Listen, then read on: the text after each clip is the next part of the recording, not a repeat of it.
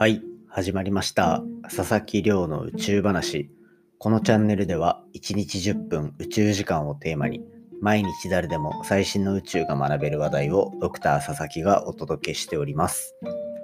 ということで早速今日の本題を紹介させていただきたいんですが今日の本題は国立天文台の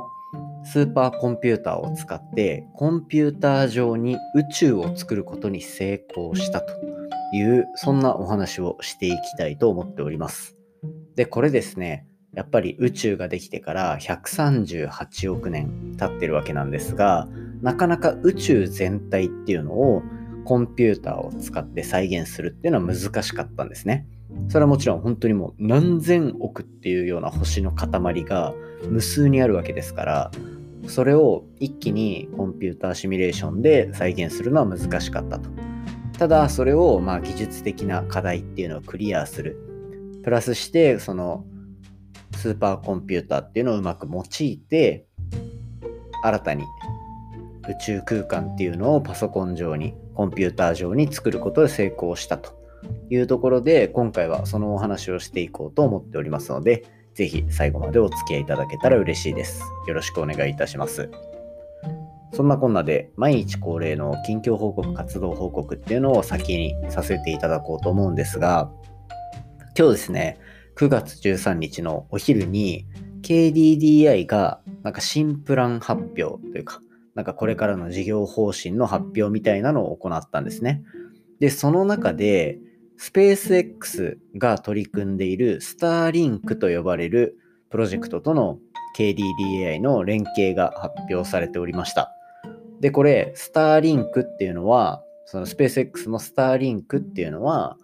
こう、世界中にインターネット接続を届けるっていうところがメインテーマになっていて、今、世界中の人口の約半分がインターネットから隔離されているんですね。で、それはまあ基地局がなかなか建てれないところに住んでるとかっていう問題があって、そんな課題がある中で、宇宙空間からインターネットを届けるっていうのが大きな目標としてありました。で、ということはこれってインターネットから隔離されてる地区って実は日本にもあって例えば、まあ、山間部だったりとか離島だったりとかでプラスして日本国内っていうのはやっぱり災害が多いですよね災害が起こった時に普段いつもの状態だったらインターネットその通信会社の基地局が機能しなくなってしまったらインターネットから隔離されてしまうとそうすると復興になかなか最初の情報っていうのが間に合わないっていうところになるのをバックアップできる仕組みとしてあのインターネットを宇宙空間から届けるっていったところと KDDI が連携をするっていうそんなお話だったんですね。これなんかもう一個の本題にしちゃってもよかったんですけど今回これ紹介したのは僕自身が本業が実はその KDDI のデータを扱うデータサイエンスの仕事なんですよ。で、プラスして、スターリンク、今国内のその Google とかで調べるときに、スターリンクって日本語でも英語でも調べたときに、一番上に出てくる記事が、なんと僕が書いた記事なんですね。で、これ、あの、よく話す空畑の記事なんで、あもしよかったら概要欄に貼っておくので読んでいただきたいんですが、もうこれを調べたときに、本当に結構大げさな話はなく、日本国内外のスターリンクに関する情報、本当に網羅したと言えるぐらい調べたんですよ。で、まあ、それぐらいの情報量がギュッと詰まっているので、ぜひ、こう、あの、今回の話で興味持ったとか、あとはまあプレスリリースとかニュースで見たから興味湧いてるって人はぜひそちらの記事読んでいただきたいんですが、なので本当に結構トップクラスでスターリンクについて知ってる自信があるんですね。で、なおかつ本業がそのデータサイエンスの仕事してるのが KDDI のデータをずっと触ってるところであると言ったところでもうなんか僕の本業とあの別で動かしてた仕事とかがこんなにがっつりと交わる部分が来るのかというふうな興奮を覚えたっていうのをお伝えしたくて今日はこんな話をしております。でまあそこのなんか連携あの提携の詳しいお話とかがもしなんかつかめたら、ぜひあの、ここのポッドキャストでも話そうかなと思うんですが、まあ、こうやって今後多分宇宙空間を使ったビジネス転用みたいなのってどんどん増えてくると思うので、そこをこううまく自分の仕事を広げていけるような、あの陣地を広げていけるような仕事の仕方をしたいなと、今日強く思い思い返した？再び思いましたっていう感じですね。なので、いつもあんまり仕事の話とかはしないんですが、今日は冒頭そんな話をさせていただきました。ということで、早速今日本題入っていきたいと思います。今日の本題は、なんとコンピューター上に宇宙空間を再現することに成功したという結構インパクトの強い、そんな研究を紹介させていただこうと思っております。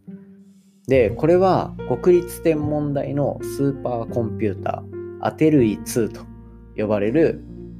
コンピューターを使ったシミュレーションによって世界最大規模の模擬宇宙だモデリングされた数式で表された宇宙空間っていうのを作ることに成功したと。でこれなんと大きさそのコンピューターシミュレーションで再現できた宇宙の大きさこれ96億光年なんですね。でこの96億光年四方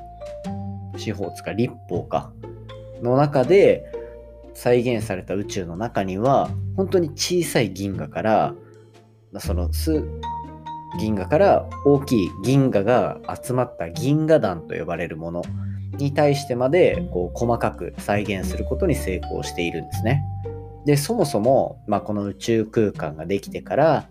宇宙ができてから138億年ですという現在。でその空間の中には数千億の太陽みたいな恒星って呼ばれる自分で光ってる星があったり、で、それが固まって、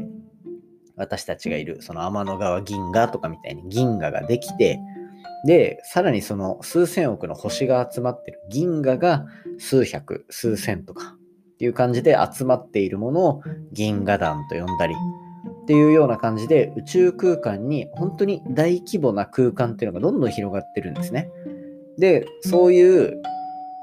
星とか銀河の集まりっていうのは暗黒物質、ダークマターと呼ばれる目に見えないけど確実にそこに重力があるだろうと言われるようなそんなものまで宇宙空間にはあると。しかもこれが宇宙空間の質量の8割を占めているなんていうふうに言われてますと。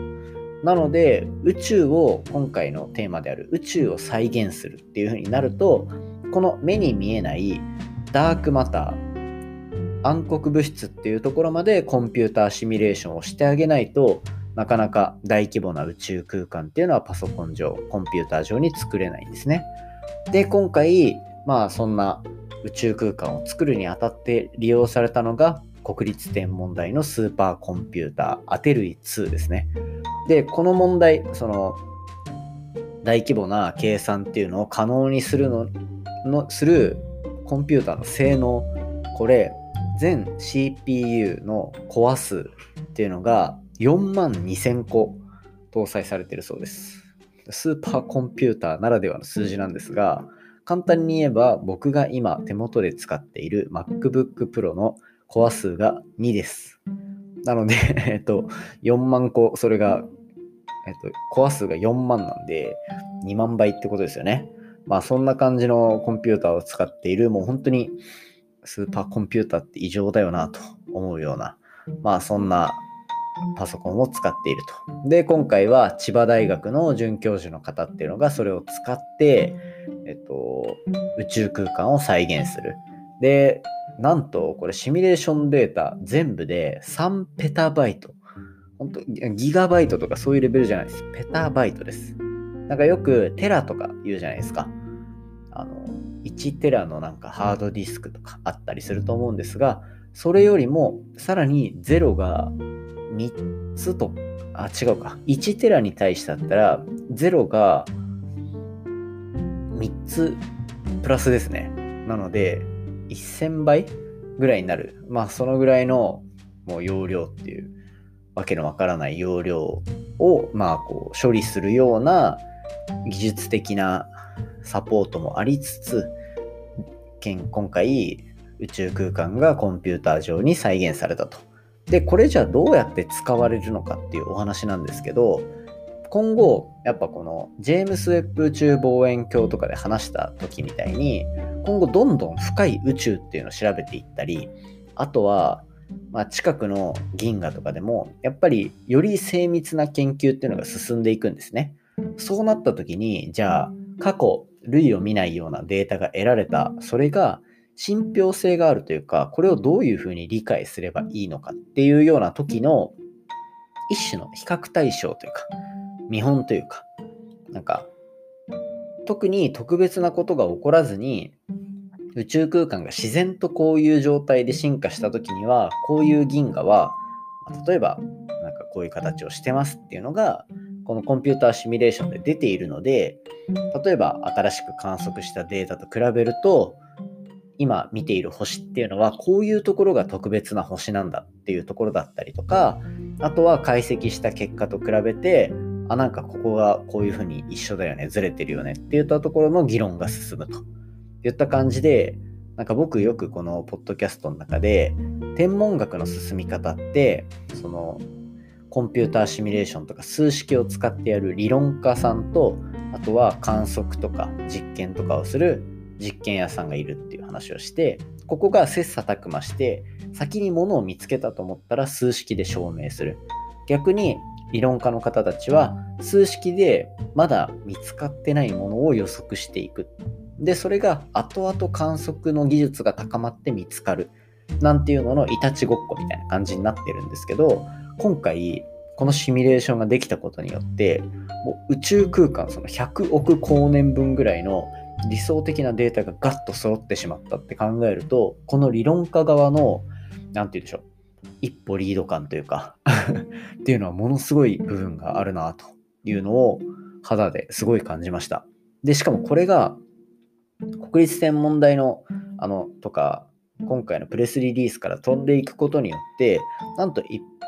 誰でも容易に使えるようなインターネット上に公開されたデータとして存在しているというところなので、本当になんか天文業界の世界中でみんなフラットに宇宙空間をどんどん開発していきましょう、調べていきましょうっていうような雰囲気も乗った、